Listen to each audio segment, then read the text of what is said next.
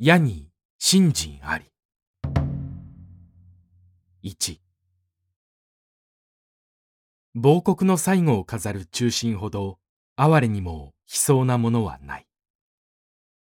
心配の忠烈な死は痛く曹操の心を打った。せめて古種の城跡にその屍でも葬ってやろう。紀州の城北に塚を立て、彼は手厚く祀られた。建安九年の秋七月、指しもの強大な家北もここに滅んだ。紀州の本城には曹操の軍馬が充満した。曹操の着子曹丕はこの時年18で父の戦に参加していたが敵の本城が落ちるとすぐ随人の兵を連れて城門の内へ入ろうとした。当然落城の直後とてそこは遮断されている。万の兵卒が「待てどこへ行くか。上昇のご命令だ。まだ何者でもここを通ってはならん」と遮った。すると宗妃の随心は、御曹司のお顔を知らんかと、あべこべに叱り飛ばした。城内はまだ余人猛々と煙っている。宗妃は万一残兵でも飛び出したらと剣を払って片手に引っ提げながら物珍しげに諸々くまなく見て歩いていた。すると行動のほの暗い片隅に一婦人がその娘らしいものを抱いてすくんでいた紅の光が目をかすめた玉や金彩が泣き震えているのである誰だ？宗妃も足をすくめたかすかな声で「わらわは炎章の皇室劉夫人です娘は次男の延期の妻。と瞳に哀れを乞うように告げた。なお問うと延期は遠くへ逃げたという。宗妃はつと寄って娘の前髪を上げてみた。そして自分のひたたれの袖で娘のかんばせを拭いてやった。ああ、これは夜行の玉だ。宗妃は剣を拾い取って回んばかりに狂気した。そして自分は曹操の嫡男であると二女に明かして、助けてやる。きっと一命は守ってやる。もう震えなくともいい。と言い渡した。その時、父の曹操は、威武堂々、ここへ入城にかかっていた。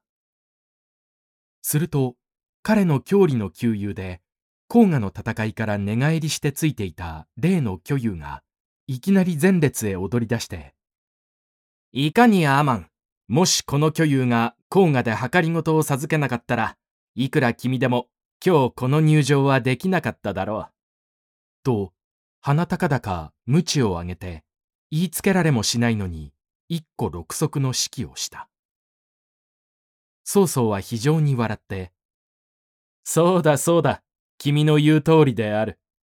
と彼の得意をなお煽った。縄文からやがて不問へ通る時曹操は何かで知ったと見え万平に詰問した。世の前にここを通過した者は誰だ？何奴か？万の少子は戦慄して生死でいらせられます。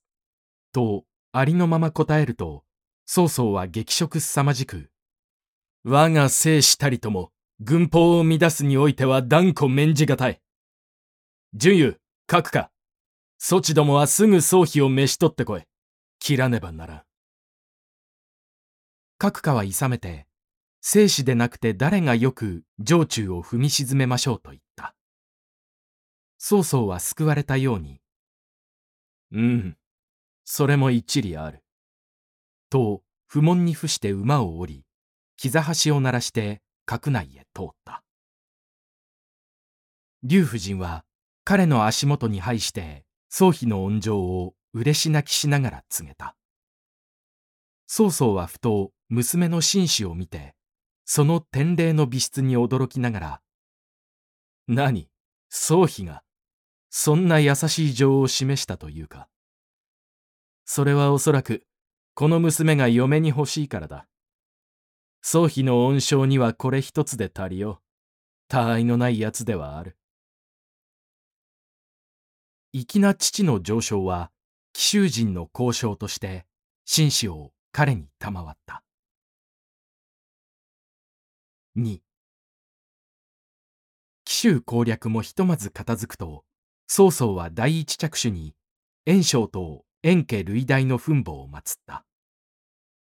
その時彼は傍家の墓に奮興しながら昔洛陽で共に階段を交えた頃袁紹は河北の不況によって大いに南を図らんと言い自分は都市空権をもって天下の新人を求合し、時代の革新を作さんと言い、大いに笑ったこともあったが、それも今は昔語りとなってしまった。と十回して涙を流した。勝者の手向けた一菊の涙は、またよく敵国の人心を襲乱した。人民にはその年の年貢を許し、旧藩の文官や検裁は余さずこれを自己の陣営に用い土木農田の復興に力を注がせた。不動の出入りは日ごと頻繁を加えた。ある日巨著は馬に乗って東門から入ろうとした。すると例の巨友がそこに立っていて「おい巨著。バカに大きな面をして通るじゃないかはばかりながら各有巨友がいなかったら君らがこの城門を往来する日はなかったのだぜ。俺の姿を見たら礼儀ぐらいして通ったらどうだ。と公言を吐いた。いつぞや曹操が入場する時も同様な高慢を言い散らして諸将が貧縮していたのを思い出して巨著はぐっと持ち前の感触を面上にみなぎらせた。ヒップ脇へ寄れ何？俺をヒップだと？精進の証拠に誇るほど小耳にうるさいものはない。往来の妨げなすと蹴殺すぞ。蹴殺してみろ。造作もないことだ。まさかと高をくくっていると、巨著は本当に馬の蹄を上げて巨友の上へのしかかってきた。それのみか、とっさに剣を抜いて巨友の首を切り飛ばし、すぐ不動へ行って、このよしを曹操へ訴えた。曹操は聞くと名目してしばらく黙っていたが、彼は御しがたい精進には違いないが、自分とは幼少からの法友だ。しかも、確かに功はあるもの。それを私憤に任せてみだりに切り殺したのはけしからん。と、巨長を叱って、7日の間謹慎すべしと命じた。巨著が退くと、入れ替わりに1名の講師が、礼厚く案内されてきた。加藤武城の院士、蔡園であった。先頃から家へ使いを発して、曹操は再三この人を迎えていたのである。なぜならば、紀州国中の民数戸籍を正すには、どうしても菜園に諮問しなければ整理ができなかったからである。菜園は乱雑な民法をよく統計整理して、曹操の軍政経済の死に備えた。曹操は彼を別が十字の官職に報じ、一面、袁紹の子息や紀州の残党が落ち延びていった先の消息も怠らず探らせていた。その後、長男の円丹は、官僚、安平、渤海、加官、河北省、などの諸地方を荒らしておいおい兵力を集め、三男円章が中山、河北省、補定にいたのを攻めてこれを奪った。円章は中山から逃げて優州へ去った。ここに次男延期がいたので、二帝合流して長兄を防ぐ一面、父の領地を取り返さねばと弓矢を研いで紀州の曹操を遠く伺っていた。曹操はそれを知って試みに円丹を招いた。円丹は気味悪がって再三の招きにもかかわらず出向かずにいた。口実ができた。曹操はすぐ断行の書を送って大軍を差し向けた。円丹は恐れてたちまち中山も捨て平原も捨てついに劉氷へ使いを送って急を救いたまわれと彼の疑心を仰いだ。劉氷は使いを返してから玄徳にこれを図った。玄徳は円兄弟が皆非ならずして曹操に征伐される運命にある旨を予言して。まあ見て見ぬふりしておいでなさい。人事よりはご自身の国防は大丈夫ですか？と注意を促した。3慶州へ頼ろうとしたが劉氷から体よく拒否された円丹は是非なく南妃河北省南妃へ落ちていった。建安10年の正月。曹操の大軍は氷河雪原を越えてここに迫った。南肥城の八門を閉ざし壁上に土球を植え並べ堀には酒もぎを言って城兵の守りはすこぶる固かったが寄せては返し寄せては返し昼夜新手を変えて猛攻する宋軍の根気よさに円丹は夜も眠られず心身ともに疲れてしまった。その上大将法案が撃たれたので新兵を使いとして降伏を申し出た。曹操は孔子へ言った。そなたは早くから世に仕えておる神美の兄ではないか。世の陣中にとどまって弟と共に勲しを立て将来大いに加盟を挙げたらどうだ。古語に言う主たっとければ真栄。え主憂うる時は真恥ずかしめらると。弟には弟の主君あり、私には私の主君がありますから。新兵は虚しく帰った。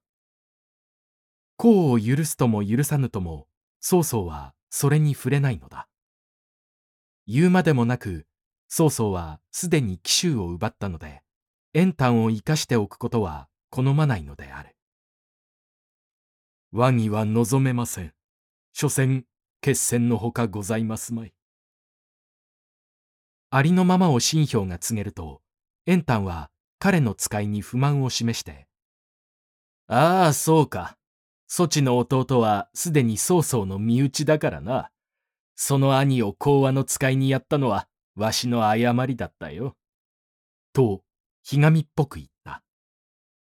こうは、心外なお言葉を。一声気を激して恨めしげに叫ぶと新兵は地に倒れて根絶したまま息が絶えてしまった。